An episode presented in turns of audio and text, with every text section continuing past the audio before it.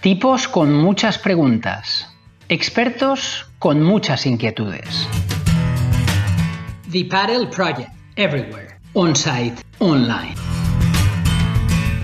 Give me five.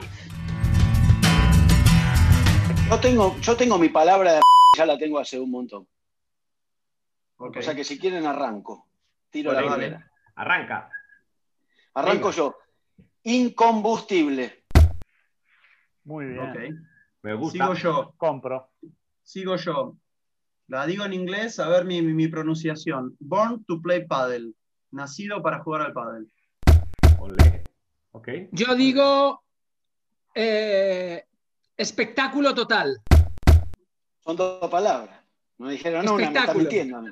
Ah, Espectáculo. Ok. Leyenda. John. John.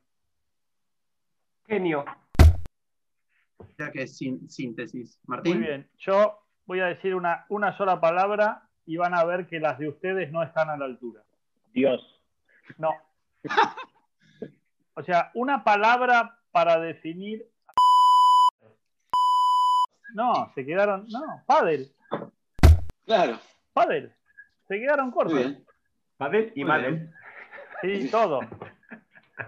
Pero vos le dijiste horario de Argentina. ¿Él está en Argentina ahora o no?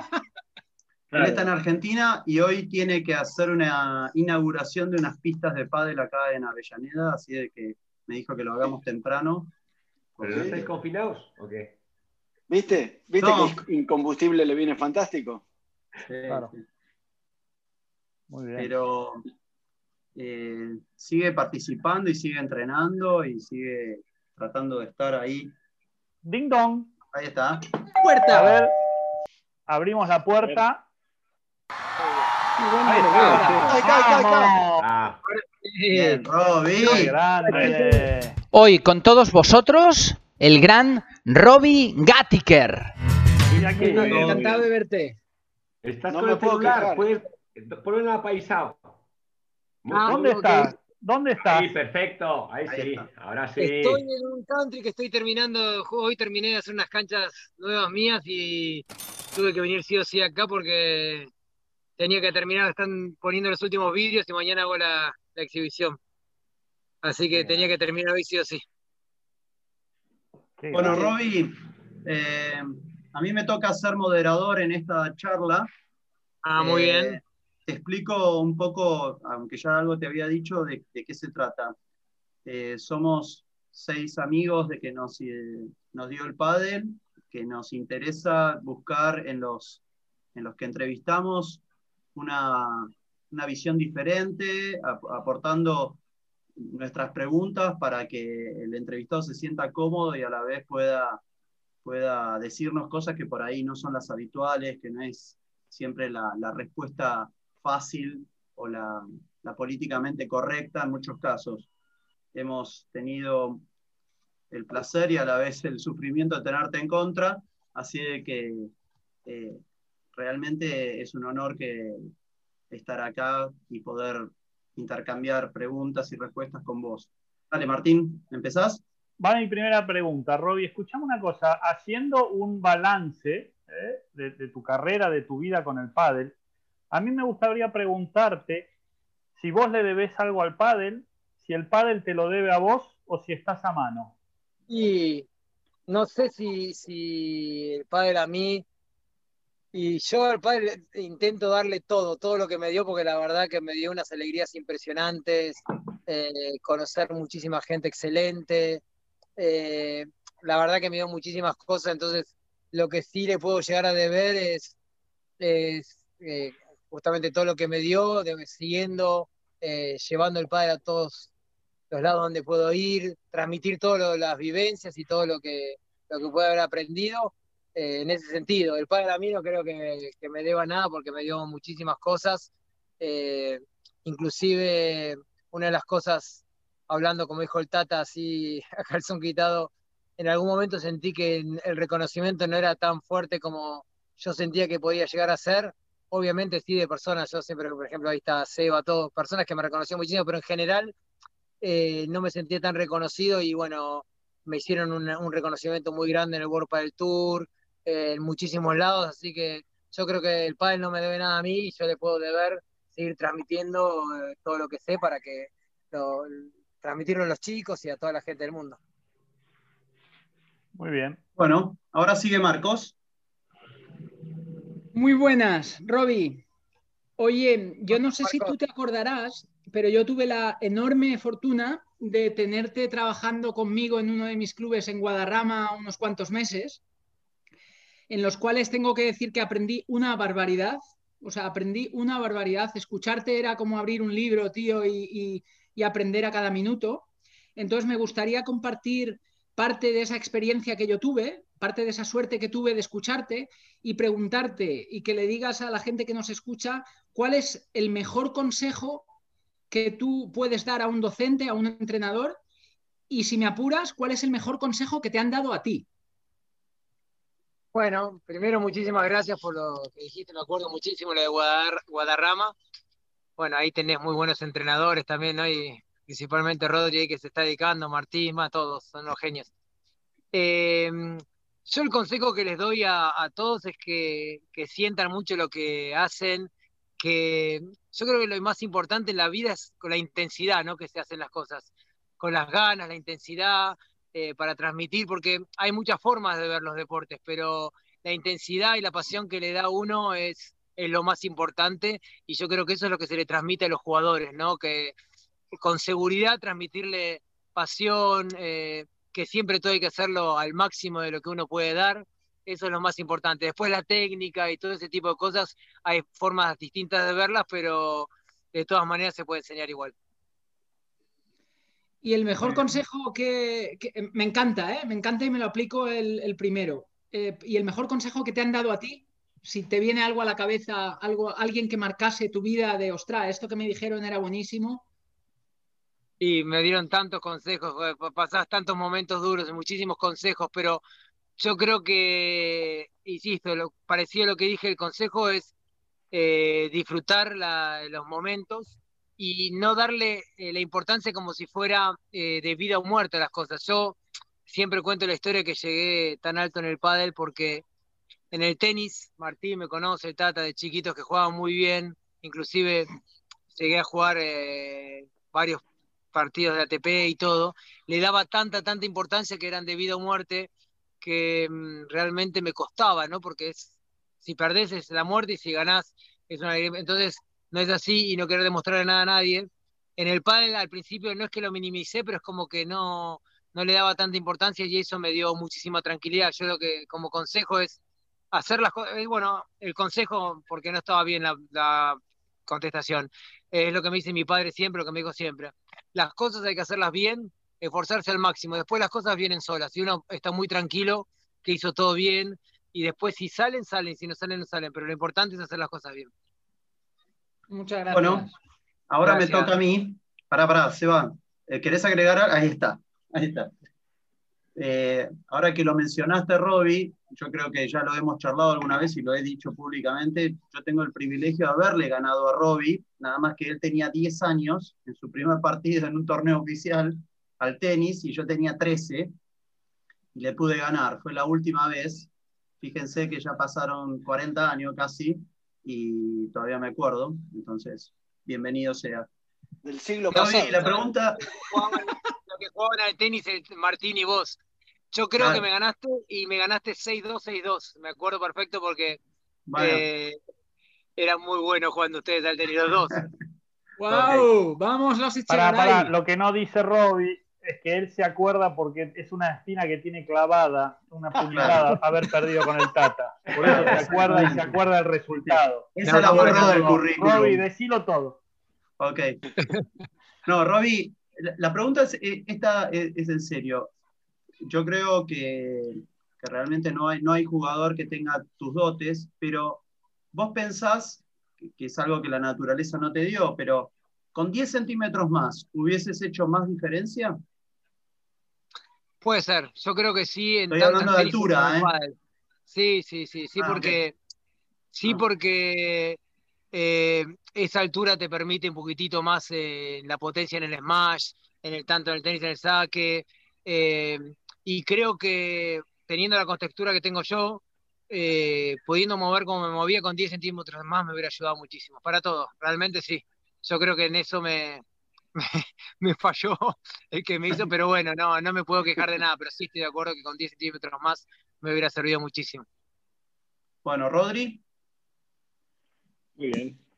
Roby, mi pregunta va un poco para, para la, parte, la parte técnica. Yo tengo el recuerdo cuando, cuando era chico y no tan, chico, empecé a ver a todos los jugadores de pádel de esa, época y me, cuando empecé a ser más grande me llamó mucho eh, la atención, la riqueza técnica que tenían todos los jugadores a la hora de jugar, el estilo, todo. Hoy, viendo un pádel un poco diferente, no se ve tanto esa, misma riqueza. Sí, por ahí se ven otras, hay jugadores muy talentosos, pero no se ve esa riqueza.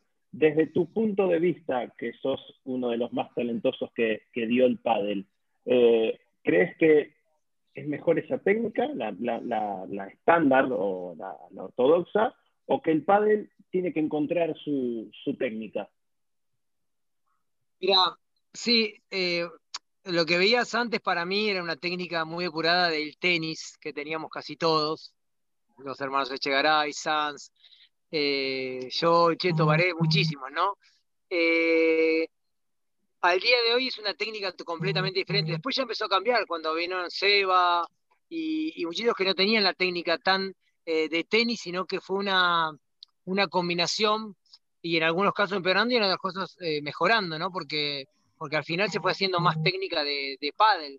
Eh, al día de hoy, eh, yo en muchas cosas copio eh, los consejos a los chicos que juego, que entreno, de la técnica de los jugadores de ahora, porque tiene otra terminación completamente diferente, eh, una preparación diferente. O sea, en- al día de hoy creo que se hace más técnica de pádel. Yo creo que la combinación de las dos cosas juntas sería lo ideal total. Es muy difícil combinarlo porque nosotros veníamos de muy chicos con una técnica de tenis y es muy difícil enseñarla de cero en pádel. Hoy creo que en el pádel se enseña más desde el juego a la técnica, no desde la técnica como empezamos nosotros desde muy chiquititos y ahí el juego. Entonces es muy difícil enseñar esa técnica, pero no quiero ninguna de las dos ni es mejor ni peor. Lo que pasa es que al día de hoy se está adaptando eh, a un deporte con mucha más potencia que antes y a que dé mucho menos rebote, entonces es una técnica diferente. No me gusta tanto de, de aspecto visiblemente, pero creo que para, para lo que es este que sirva para el juego, capaz que es mejor el día de hoy que antes. Roby, quiero agregar una cosa sobre eso, que es que cuando nosotros empezamos a jugar, eh, los golpes se estaban desarrollando, o sea, se iban creando sobre la marcha, o sea, había golpes que, o sea, la dormilona yo la vi nacer o salir de la pista, etcétera, y eso a, a su vez después se sumó al cambio tecnológico de las paletas, ¿no? Que permitía Total. otro tipo de golpes. Sí, pero Y yo- también mi- cambió, pre- mi pregunta- perdón, cambió la parte de entrenamiento mucho. Entonces el entrenamiento sí, es totalmente diferente. Lo que, yo creo que lo que más mejoró en el pádel, ¿no? En la parte de entrenamiento en cancha y afuera de la cancha. Entonces eso también eh, se impacta la bola totalmente diferente en el smash, cómo, cómo, cómo se salta, cómo se, se busca la pelota mucho más cerca de la red también. Entonces yo creo que cambió muchísimo eso. Yo- mi pregunta iba, iba apuntada también a que eh, yo viví las dos épocas y, y entrené jugadores de, de los de antes y jugadores nuevos. Y yo tengo el recuerdo que el jugador de antes, pedirle cosas era una cuestión de pedirle y el otro hacía directamente. O sea, esa, esa riqueza técnica que tenía, lo que le daba era, después se podía sentir más cómodo, menos cómodo, le salía mejor o peor. Pero yo creo que hoy el pádel moderno lo que te genera es que hay, hay chicos que pedís una cosa que por ahí, no sé, tiene que ser algo más, no sé, diría, para una persona que aprendió la técnica del tenis es algo básico, como ir a tocar la pelota adelante y volver la plana para abajo. Y hay muchos jugadores de pádel que hoy están tan acostumbrados a armar para atrás y jugar con tanto efecto que eso les cuesta mucho hacerlo. A eso es a lo, que iba yo, que los que tenían esa riqueza técnica eh, se adaptaban para mí mucho más al juego, es decir, eh, sobre pique, sobre pique, volea plana, volea plana, que tengo que entrar un poquito listado, eh, entro listado. Eh, a, a esos recursos me, refería yo. Está claro que hoy, como está el pádel, por ahí hay jugadores que no necesitan eso y te ganan con otras cosas. Sí, estoy totalmente de acuerdo. Lo que pasa que también teniendo la técnica desde muy chicos, como todos los nos enseñaron a nosotros, también es difícil el cambio para, para avanzar hacia adelante. Por ejemplo, a mí me costó que una cosa que uno de los primeros que la hizo muy muy bien fue Seba, que fue la viborita, o por ejemplo sacarla pegándole casi en la oreja izquierda por tres metros, eso lo hacía bastante bien Martín, pero realmente eh, nosotros cuando teníamos una técnica muy depurada, pero después el, el cambio mínimo, sí en táctica, sí en, en, lo que vos dijiste, sí, pero después en cambiar un golpe era más difícil.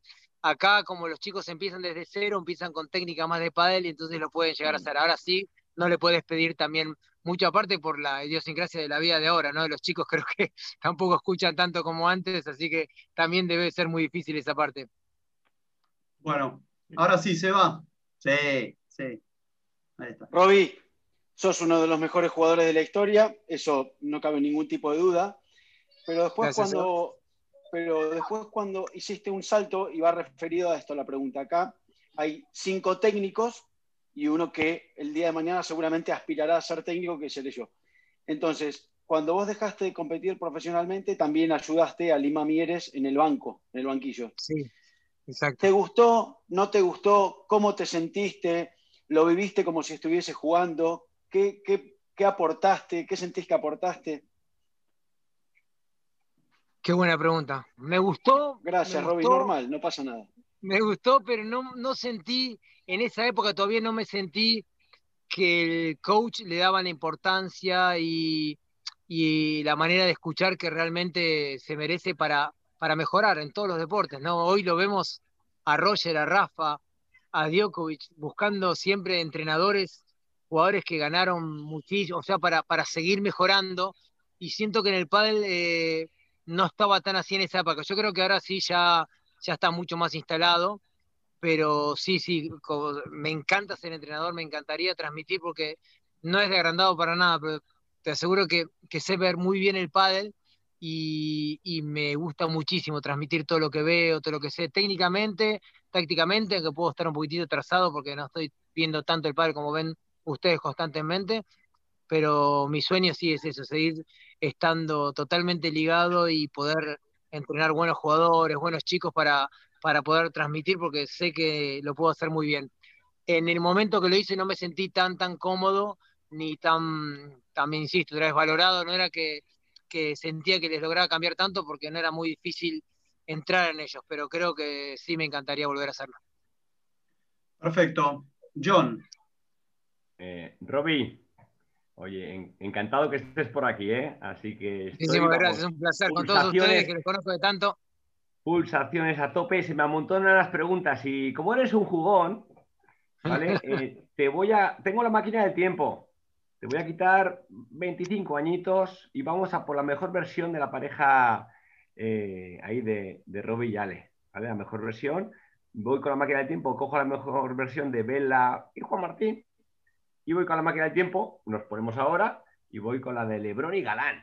Y hacemos un triangular. ¡Oh, maravilla! Gradas, 10.000 tíos ahí animando y tías también, ¿eh? Para que el que quiera despistarse. Ahí está, porque si no, no, no nos motivamos. Tíes. ¿Qué pasa con ese triangular? ¿Cuál es la clasificación? Qué buena Y es difícil decirlo. Yo, yo creo que mm, eh, son épocas diferentes en cuanto a materiales, como dijo Tata, en, en muchísimas cosas. En cuanto a en- entrenamiento estamos muy entrenados, pero de otra manera, no tan específico de pádel.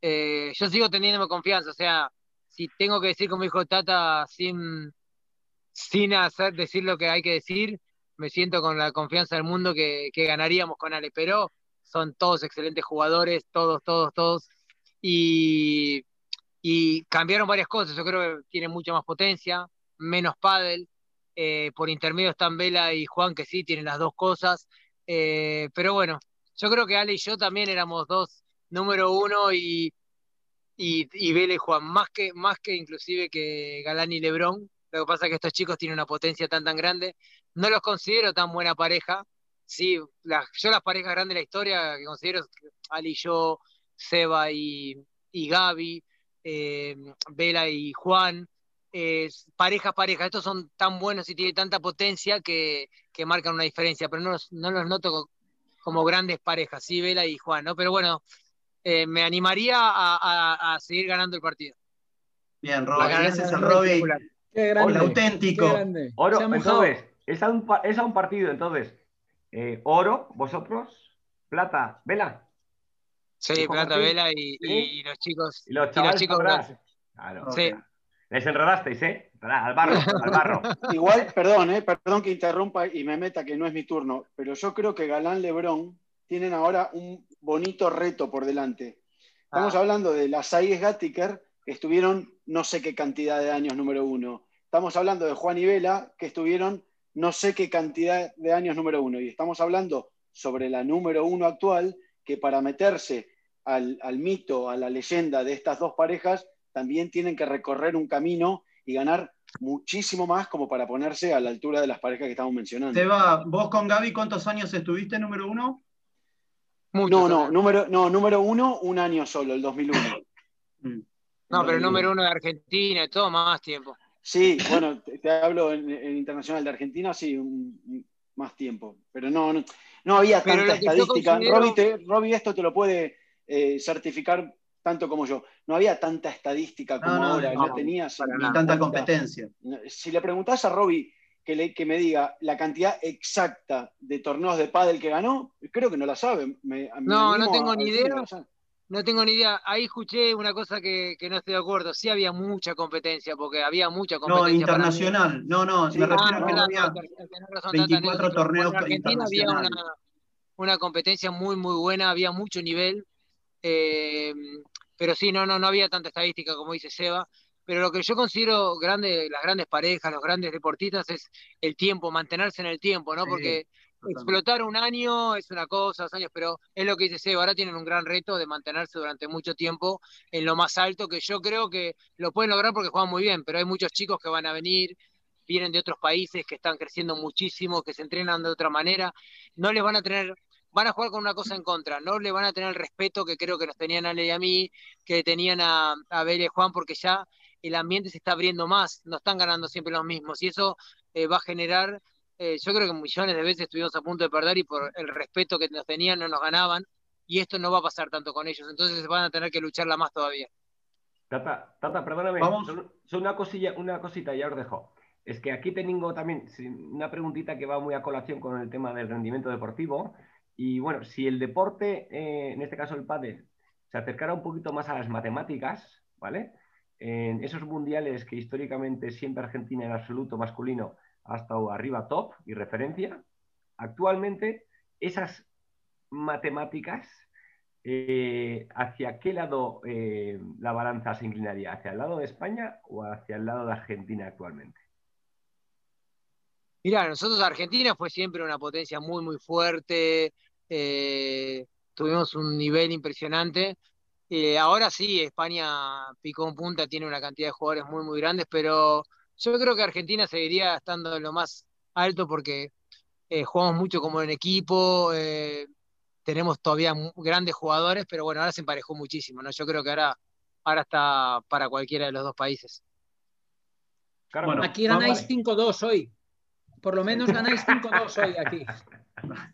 Sí, ahí, ahí adentro seguro. Ok. Vamos con la segunda tanda de preguntas, Martín. Perfecto, me toca. Eh, Roby, yo voy a volver un poco sobre mi primera pregunta, porque vos eh, cuando la contestaste mencionaste algo que, que a mí me interesaba preguntarte también. Eh, porque esto es, es, eh, eh, digamos, el padre se está construyendo, ¿no? Y está, eh, es verdad que se está internacionalizando, que está, está viviendo momentos increíbles, pero yo creo que todavía le faltan algunas cosas, ¿no? Y ya que hablaste, comentabas un poco el tema de- de- del tenis y de si te recordaban o no te recordaban. Digamos, los que, los que nacimos con el tenis, los que nos gusta el tenis, y no hace falta verlos jugados, si yo te digo Bill Tilden, vos sabés quién es, si yo te digo Panata, vos sabés quién es. si yo- Entonces, yo creo que eh, en esto de que el padre se está construyendo, a mí me gustaría preguntarse, preguntarte si vos crees, más allá del- de, tu sentimiento personal, ¿eh? si vos crees que en el pádel hay ya memoria histórica, es decir, eh, la gente sabe quién es, ya te digo, más allá de que te reconozcan o no, ¿eh? que a mí me parecería injusto, ¿no? pero que te recuerden, ¿vos crees que la gente sabe quién es, quién es eh, Robbie Gattiger? ¿Vos crees que eso es necesario?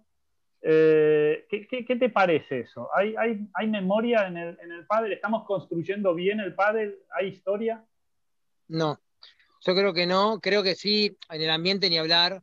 Eh, yo como sigo bastante activo y todo dentro de todo, acá en Argentina sí, pero yo creo que cada vez menos nos conocen, no solamente a mí, sino, por ejemplo, Ale, que, fue un fenómeno total y lo conocen cada vez menos, casi no lo conocen, eh, como a los Maki, a ustedes mismos. Eh, creo que no, y yo creo que la historia en el deporte es una cosa totalmente importante, importante verse reflejado en jugadores, eh, admirar a los jugadores antiguos, respetarlos, es, es, la base de todo deporte y yo creo que en el pádel eso no se está perdiendo muchísimo y, no es bueno. Lo que pasa es que bueno, también hay un cambio a nivel social muy muy grande, ¿no? Pero en el, la que vos me preguntás creo que no, casi no nos conocen eh, insisto, a mí porque sigo dando vueltas por ahí y todo, pero en general mucho menos y es muy importante. En el tenis, en ningún otro deporte pasa lo que pasa en el pádel, eh, son todos muy reconocidos. Insisto, yo te puedo asegurar que voy a un torneo a España y es como que, Seba, me haces pasar, te tengo que decir, no es que, que tengo un lugar preferencial en el, en el palco como en el como los tenistas. Vos pensás que Gastón, que ganó Roland Garros, tiene su palco, Borg, Vilas, te puedo nombrar, todos están invitados a todos los torneos, a los Grand Slam, como realmente eh, lo que se merecen y eso le da importancia, aparte de lo que es el jugador, que le va a pasar lo mismo, no va a dejar de jugar y es, es lindo que aparte que lo reconozcan, que se vean reflejados los jugadores en ellos. Entonces en el tenis, en todos los deportes pasan, en el pádel muchísimo menos y eso creo que no, no está bueno. Pero ya va a llegar, Robbie, ya va a llegar, ¿eh? Sí, ojalá que sí, ojalá.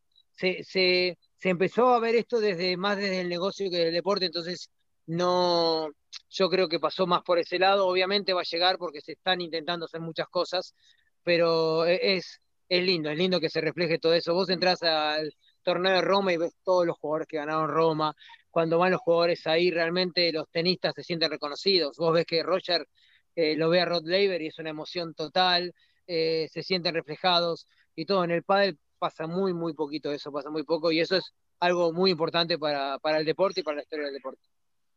Bueno, Marcos. Yo sobre esto voy a hacer una breve reflexión sobre el, lo que estabais comentando porque siento que, y voy, a, y voy a, a, romper una lanza en favor de todos los actores y los players que están en esta industria, que son muchísimos, y la sensación que yo tengo es que eh, de alguna manera se han tenido que ir construyendo tantas cosas y tan rápido que a veces es imposible llegar a todos sitios, pero esto sinceramente no creo que no vaya a suceder. Es, es, historia viva, es, hay que sentar los fundamentos del deporte y esto acabará pasando, porque como bien dices, en el tenis pasa, en el resto de deportes pasa, y yo creo que una vez que seamos capaces de enfocar las líneas del negocio para que el, deporte escale claramente, podremos todos mirar un poquito para atrás y reconocer a los que nos han traído hasta aquí. Y desde luego, bueno, aquí tenemos muchos en esta sala, pero Robbie, desde luego tú eres uno de ellos, por supuesto. Pero bueno, simplemente yo, yo voy a hacer como, como Martín, voy a volver rápidamente a mi pregunta inicial porque me ha encantado una cosa que has dicho, eh, que tenía que ver con la pasión, con transmitir, con inspirar a las personas, inspirar a los jugadores, inspirar a, nueva gente que venga a probar el deporte, etcétera.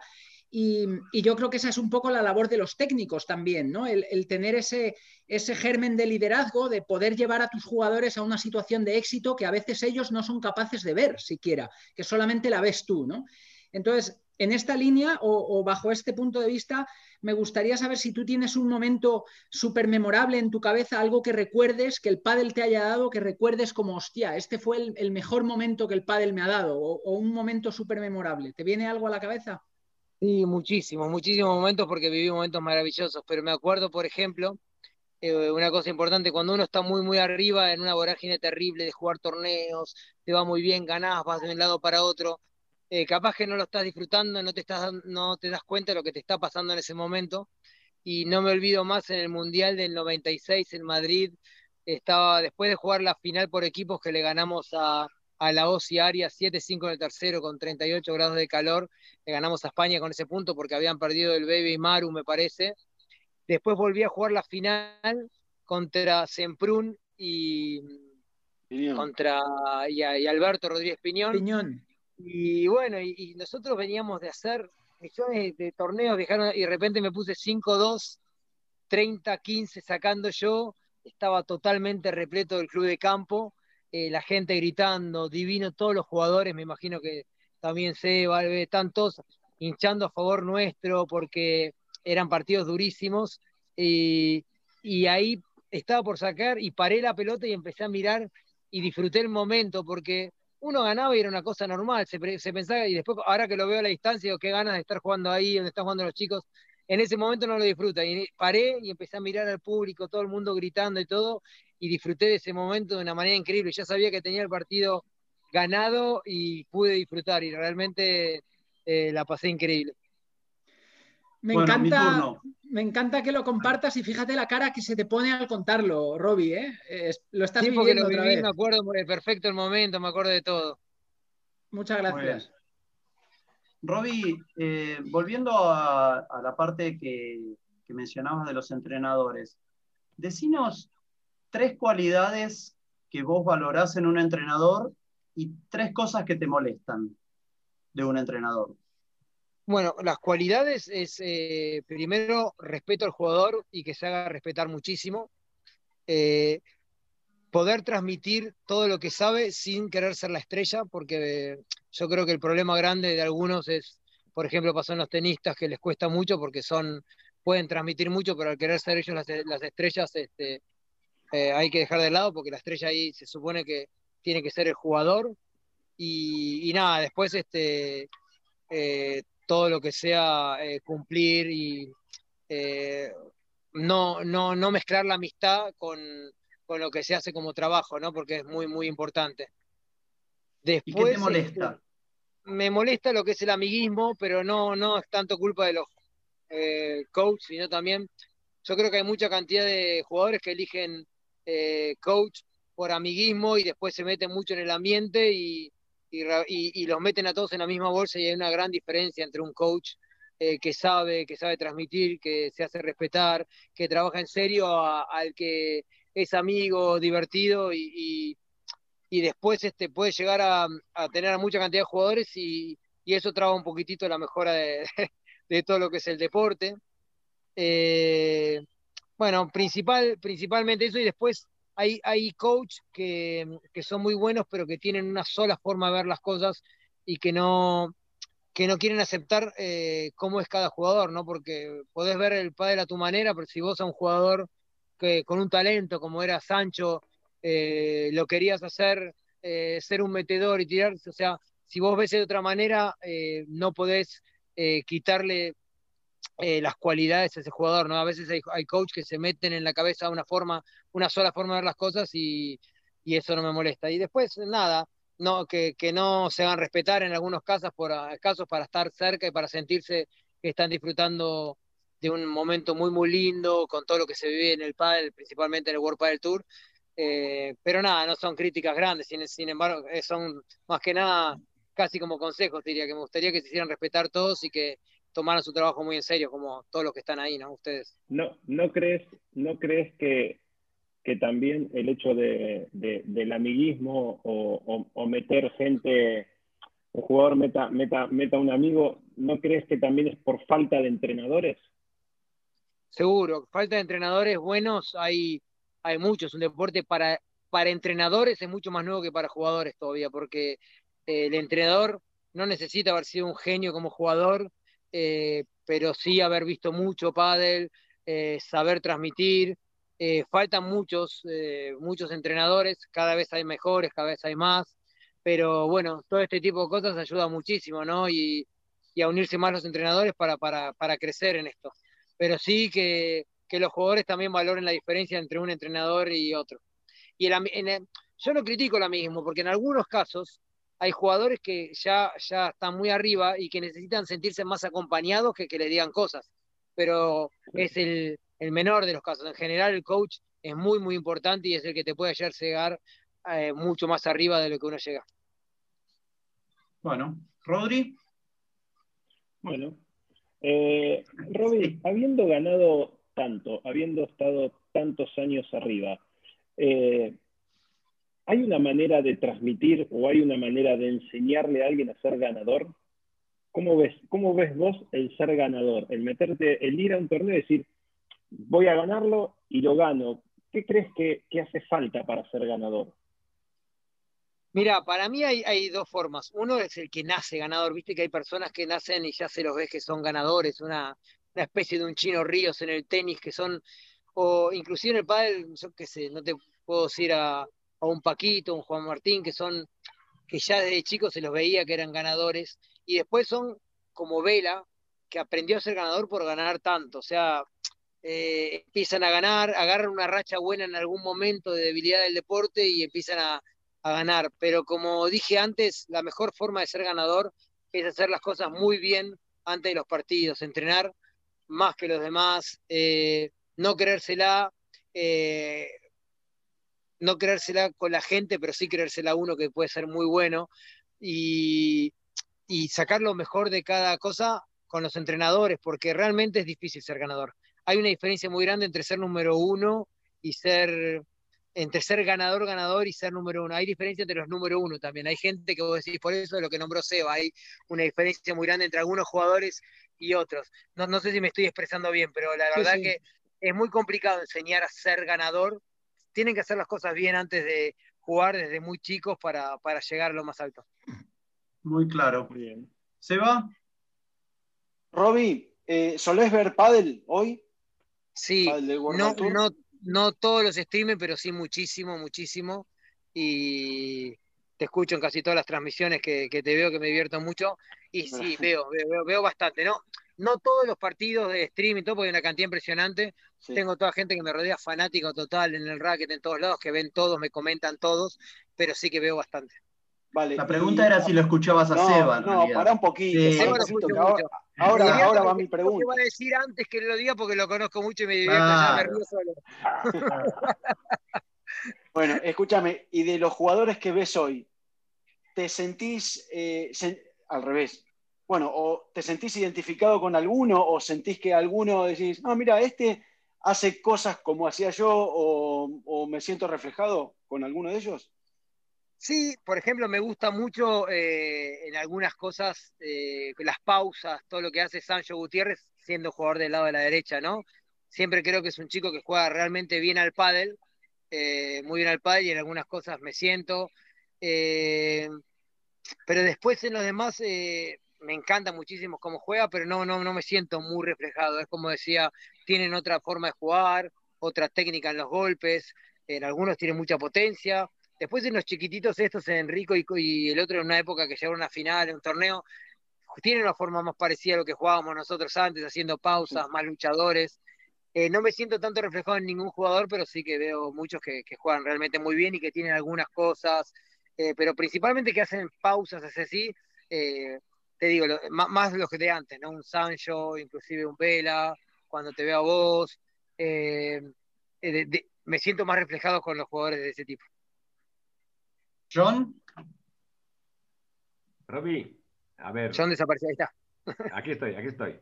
Eh, para esos técnicos que estamos perdidos de la mano de Dios y solo formamos o intentamos formar a personitas y al final muchas veces quedamos monstruos, ¿vale? Eh, esa espe especialización temprana que a veces unos defienden eh, sobre, en este caso, el pádel porque sus padres o él mismo quiere ser el mejor del pádel del mundo mundial o esa especialización en base a multideporte, que luego cuando tiene 16, 18 años ya pasa al deporte que verdaderamente le, le gusta y por el que apuesta, eh, ¿por cuál de los dos eh, itinerarios apuestas más?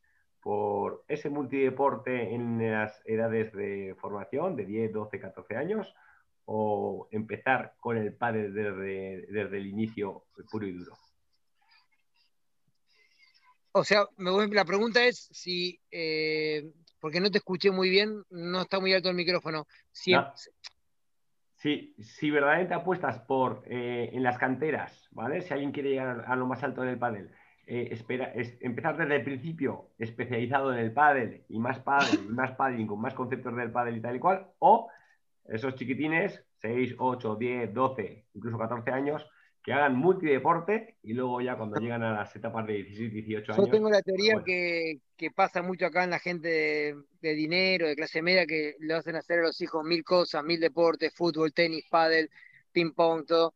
Yo creo que al principio está bueno que los chicos elijan todo, pero cuando sea un momento hay que especializarte en un deporte. Si no sos sos más o menos bueno o mediocre en todos los deportes, yo creo que hay que especializarse y también otra cosa que decías, eh, los entrenadores perdidos, los que les enseñan desde jóvenes, que después no son tan valorados porque después se cambian de coach, eh, no saben la importancia que tiene enseñar a los chicos desde lo más chicos. Nosotros del tenis lo valoramos muchísimo, todos los tenistas los eh, valoran muchísimo a los primeros profesores que son los que enseñan la técnica, porque desde ahí después sale todo. Entonces este, hay que valorar muchísimo a los profesores que agarran a los chicos desde muy jóvenes y, muy importante lo que dijiste, desde la cantera se saca un buen jugador y tienen que especializarse en algo. Obviamente nunca obligándolos a los chicos, ¿no? Pero cuando se ve que tienen una aptitud muy grande en algún deporte, como ahora estamos hablando del pádel, tienen que ser exclusivos, entrenarse para llegar de ahora más en el pádel también es un deporte que se necesita desde muy chico dedicarse. Pero esa formación tuya tenística inicial, imagínate que hubiera un histórico de pádel anterior, eh, ¿te mayoró o te minoró luego en tu rendimiento deportivo de pádel cuando estabas en lo más No, lo que pasa es que en mi época cuando yo era chico no existía el pádel directamente, ah, entonces no podría haber tenido, pero ahora que hay técnica de pádel y todo, o sea, el tenis es un deporte que ayuda muchísimo para todos los deportes de raqueta, pero ahora que ya tenemos una técnica exclusiva de pádel y todo, eh, sirve, eh, también sirve muchísimo desde chico empezar con una técnica de pádel. En nuestro caso lo que pasa es que sacamos la ventaja que ya habíamos competido, teníamos eh, técnicamente una muy buena técnica desde muy chicos, habíamos competido muchísimo cuando habíamos jugado, ya todos nosotros habíamos competido en todas las categorías infantiles, menores, que eso es una cosa que realmente se está haciendo bien en España ahora. No es que se llega y, a jugar torneos y empezás con competencia, nosotros habíamos competido toda la vida, pero yo creo que ahora hay que dedicarse, los chicos de pádel se pueden dedicar directamente a jugar al pádel. Roby, antes de pasar a la última parte de esta entrevista, Hace unos minutos antes de empezar hablé con un colega tuyo y compañero, Hernán Auguste, que me dijo, pregúntale a Robbie de mi parte si él cree que jugando con uno de los top ten ahora podría ganar una etapa del World Padel Tour. Me dice, yo ya sé la respuesta, quiero escucharla. No, eso mira, en suposiciones, yo si les cuento una confesión a ustedes, pero de ahí no tienen que salir porque ustedes son amigos, en la pandemia llegué a un momento a jugar 13, eh, 14 sets por día, tenía quinta en cancha de pádel y logré jugar el mejor nivel mío de mi vida, pero por mucho, o sea, eh, realmente a un nivel que me sentí increíble y en ese momento sí siento que si hubiera jugado con, con algún gran jugador, obviamente no ganar un torneo, pero sí no pasar ningún papelón, estar ahí mezclado en el circuito eh, sin ningún problema, eh, yo creo que ganar un torneo no es demasiado, más a mi edad, pero sí que no, no hubiera pasado ningún papelón y hubiera ganado algún que otro buen partido. Eh, pero, a, esto, a esto voy. Eh, si vos, con que sos una persona que ya no compite profesionalmente y no se dedica a esto oficialmente hace muchos años, ¿sentís que te, que te podés meter en una pista con los que hoy están ahí? Y, como decís vos, no pasar un papelón. ¿A qué se debe eso? Se debe a una riqueza técnica, se debe a una capacidad de ver el juego, eh, porque está claro que hoy muchos chicos son, como decís vos, tienen mucha más potencia, son aviones, pero una persona con la experiencia que, tenés vos y, y, que no se va a meter a hacer un papelón en la pista, está clarísimo. O sea, que si lo ves es porque lo palpás y lo sentís. ¿A qué crees que se debe esa parte? Bueno, un poco de, locura mía. Primero porque yo sigo viviendo, a pesar de ya ser papá, de estar fascinado, pero sigo viviendo como a los 18 años, sigo jugando todos los días, sigo compitiendo, sigo compitiendo inclusive en tenis, en, los mundiales de tenis de senior. Tengo un poquitito también de suerte física que nunca me lesiono, me cuido muchísimo porque yo lo sigo viviendo intensamente como cuando era muy chico, ¿no? Eh, capaz que lo que digo voy y me matan a palos, pero yo siento que lo puedo seguir haciendo porque tengo los jugadores de antes, creo que tenemos, eh, éramos mucho más completos en muchos sentidos, pero nos falta potencia, pero yo lo puedo suplir eh, con varias cosas. de todas maneras, insisto, chicos, es una cosa que pienso yo y capaz que voy ahí. Lo que sí quiero contar como anécdota, que Seba lo vas a ver vos también. mira, cuando fue el torneo de Mundial del Hindú, yo tenía, fue en el 2002, me parece. 2004. 2004, bueno, 2004 es hace 16 años, 53, 37. y todos me decían, qué increíble que Robbie sea, cómo seguís jugando. Vela decía, yo a tu edad voy a tener una panza. tre-". O sea, era increíble que yo siguiera jugando. Yo les iba a decir, ya le va a llegar y van a seguir todos jugando. Y una de las cosas que yo digo que ahora tienen eh, muchos, 45, 44, 43, están impecables físicamente, pero siguen jugando con esa edad, no es que son chicos jóvenes. O sea que si uno es un deporte que da para seguir jugando más grande, cuidándose y todo. Obviamente yo creo que de acá a 3, 4, 5 años va a cambiar otra vez y ya va a preponderar más la juventud como antes, pero yo creo que es un deporte que se puede seguir jugando de grande y teniendo una buena técnica, una muy buena posición en la cancha eh, y obviamente un compañero potente se puede seguir jugando por mucho tiempo. ¿Y a quién elegirías de compañero, Roby? Y yo elegiría a, a- obviamente me siento, juego de derecha, pero realmente necesito jugar de revés, es, es mi naturaleza, me siento cómodo y elegiría a cualquier jugador de los monstruos de derecha porque a Pablito Lima, a Sancho o a Juan Martín, eh, pero tiene que tener potencia, obviamente que es una cosa que, que- que yo realmente, por ejemplo, Gaby, que era un genio, o, o muchísimos, sin potencia no me, no, no me podrían ayudar de la manera que yo necesito eh, para, para, seguir, para estar ahí, pero sí que, que elegiría a los más antiguos, porque más que nada yo creo que es un deporte que aparte de jugar muy bien todo, es una casi una pareja de vida, entonces te tenés que llevar bien, tenés que sentir las mismas cosas y, y por eso las grandes parejas marcaron la diferencia, entonces tendría que ser alguien que conozca y que sea de la cama antigua. Bueno, Tata, déjame. Seba, dale, la última. sí, no, muy cortita, muy cortita. En el máster del año 91, 91, que se jugó en Parque Sarmiento, en Argentina, yo tenía 15 años. Y Me me, acuerdo acerqué a Robbie. con rulitos, muchos rulitos tenías, con top four. Gracias, Este Robbie. es un golpe bajo, Hay muy Sí, poca sí, gente que, que se saque de la pelo. gorra a ver si le queda alguno. No, no, porque, No, tengo, olvídate, olvídate. no, porque me acuerdo, tengo, la- tengo una foto de esa época que lo estoy viendo, así que me vino hace poquitito.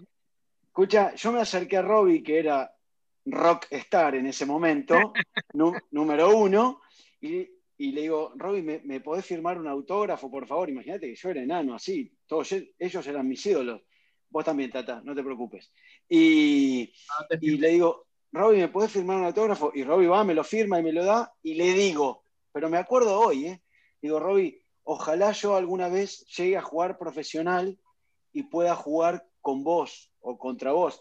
Pero en mi cabeza era, como tiene Robbie casi 10 años más que yo, digo, puta, si yo llego algún día, Robbie ya en ese momento se estará retirando. Olvídate. Un, un pensamiento estúpido tuve. Igual, Seba, a los dos años que dijiste eso ya estabas bien arriba con Grandinetti, por ahí ya estabas hinchando la bola, por ahí jugando, Sí, dando batalla a lo loco. Pe- sí, pensar pero, que ahora pero no estaba ni Robbie, en mi cabeza. pero pensar que ahora Robbie se te acerca y te dice, yo voy a ser comentarista como vos. Y no sé si voy a llegar. Yo, escuchá, yo tengo una, tengo una con Robbie también. Eh, yo también tenía 12, 13 años y, y me, lo, me lo cruzo en un baño de un torneo que, que estaban jugando. Y entonces estoy saliendo y Robbie se había olvidado la muñequera y yo estaba en el lugar, estaba vestido como un jugador de pádel. eh, y me dice, no, no me prestás la muñequera que no tengo para...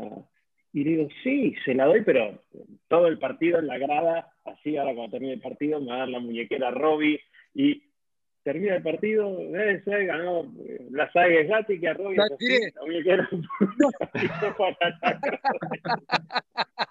Te recagué. lo Amigo, te prometo lo no a voy a al chico que la. ¿Eh? Mira, te cuento, cuando voy a España te voy a llevar una muñequera a vos, lo voy a llamar, bueno, al Tata lo voy a agarrar acá y lo voy a cagar a palos al tenis porque quiero sacarme esa espinita. Cuando quiera, Marco cuando Polo quiera. también me ganó, no sé si a mí o a mi hermano creo que le ganó en la cuarta de comercio una vez que jugaba un huevo también, así que lo voy a agarrar a todos. Y a Seba como comentarista, voy a, voy a hacer una competencia. Con yo, con Marco no, porque no, no tuve competencia nada, pero ok. Bueno, John, ¿tenés pronto. el ping-pong? Hacemos, eh, jugamos un poquito, Roby. dale, Pero tienes que andar rápido, que ya veo que andas. Pero vamos a ver si es verdad, es verdad que andas tan rápido. ¿eh? Escucha a ver, dale. dale rápida a la cabeza, que no te la cuelen en el paralelo, ¿eh? Cúbremelo. Y ahora, el super tiebreak de John. Voy. Y rapidito contestando, ¿eh? Dale. Defínete en dos o tres palabras. Bueno, eh, una persona alegre, muy, muy familiero y que trato de vivir todo con mucha pasión. Si no vivieras del pádel, serías... Hubiera sido tenista y si no, no tengo ni idea porque amo el deporte y todo lo que sea competencia. Un fracaso en tu vida. Y muchos, muchos fracasos tuve, pero la verdad, eh, no, no, tengo una buena cosa que me parece que, lo, que borro las cosas malas y así que un fracaso en mi vida no, no, no tengo varios, pero no, no tengo uno pensado fijo. ¿Tu derrota más dolorosa? Mi derrota más dolorosa puede haber sido el Mundial eh, 98, el 2000 con Ale, la semifinal contra el Bebe y Juan Martín, que después jugaron la final contra Seba y Coso, porque no había perdido nunca un partido en un Mundial y, y me dolió mucho. ¿Una victoria para el recuerdo? ¿Puede ser la del Mundial 96 de antes? Sí, la del Mundial no, pero para el recuerdo, recuerdo la del 98 con Cristian Gutiérrez, que no nos daban como ganadores ni entre las cuatro parejas más importantes y eso fue algo muy importante. ¿Un jugador de pádel? Muchos, pero bueno, siempre me gustó verlo también jugar a Juan Martín Díaz. ¿Una jugadora de pádel? Jugadora de pádel, eh, uf, tuve muchísimas que me gustaron. Al día de hoy eh, me gusta Martita eh, Marrero, pero Martita Ortega, pero bueno, creo que tiene una gran mentalidad y que juega muy bien Alejandra Salazar. ¿Un entrenador?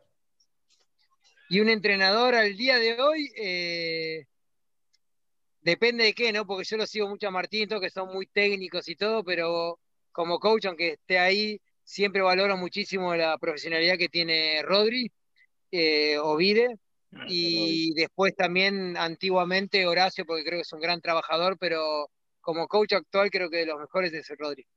Qué grande, Rodri. Bien. Ojo, que esto siempre está de moda. Un político. ¿Un político? Muy complicado. Un político, bueno, yo fui muy amigo de José María Nari y me gustó mucho. Yo no sé nada de política. Y acá inclusive conozco mucho a Mauricio, pero bueno, lo voy a elegir a José María Aznar porque ayudó muchísimo al padre y conmigo es una gran persona. Vamos a ir cerrando. Un consejo. ¿Un consejo? Vivir eh, cada cosa que uno hace con pasión y con la mayor intensidad que pueda. La última, un deseo. Y un deseo, en el caso, bueno, ahora que se termine toda esta pandemia, pero en el caso mío, que, que de una vez por todas se termine toda la porquería en Argentina y que pueda ser un país eh, normal como todos los países que, que están allá en Europa. Bravo, Robbie, gracias. Muy bien. Muchísimas gracias a ustedes. Espera, espera, espera que faltan unas palabras de Marcos. ¿eh? Ah, muy Seba, bien. ¿querés decir algo? No, quería que nos haga Give Me Five, Robbie, que, Ah, que nos falta el. Hazlo, hazlo. Marquito. Marcos. Marcos, Bueno, pues yo para, yo para acabar, Robbie, queríamos compartir unas líneas contigo, un pequeño homenaje de todos, ¿vale? Y, y- y dice así. Toca la reflexión de Marcos. Hola, Robbie. ¿Las casualidades existen? Te he escuchado decir que llegaste al pádel por casualidad.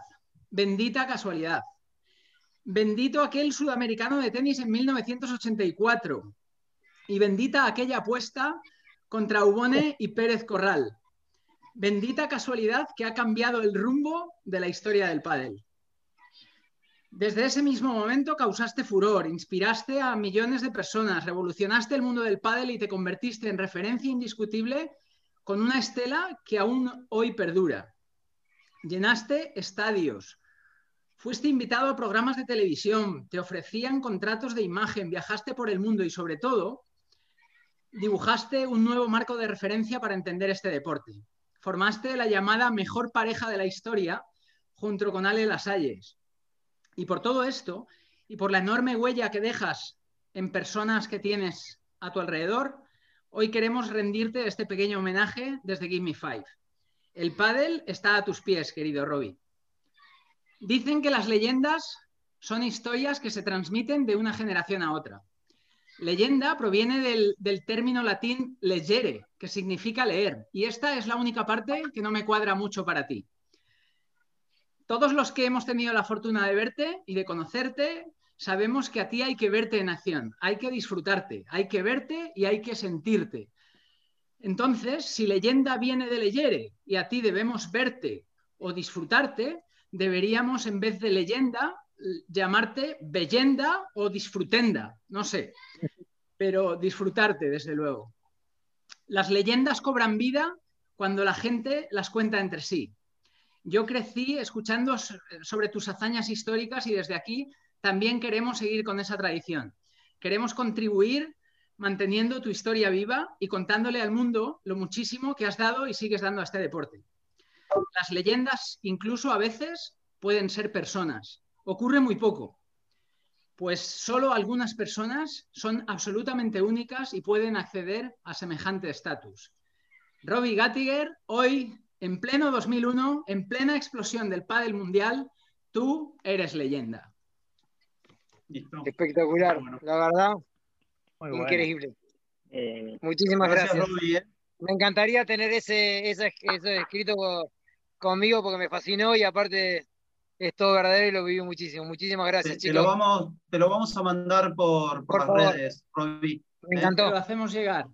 Muchas gracias, Robbie. Muchas gracias, eh, son unos genios. Un grande, Gracias. Robbie. Gracias. Robbie. Gracias, fenómeno. Gracias a ustedes. Abrazo gigante.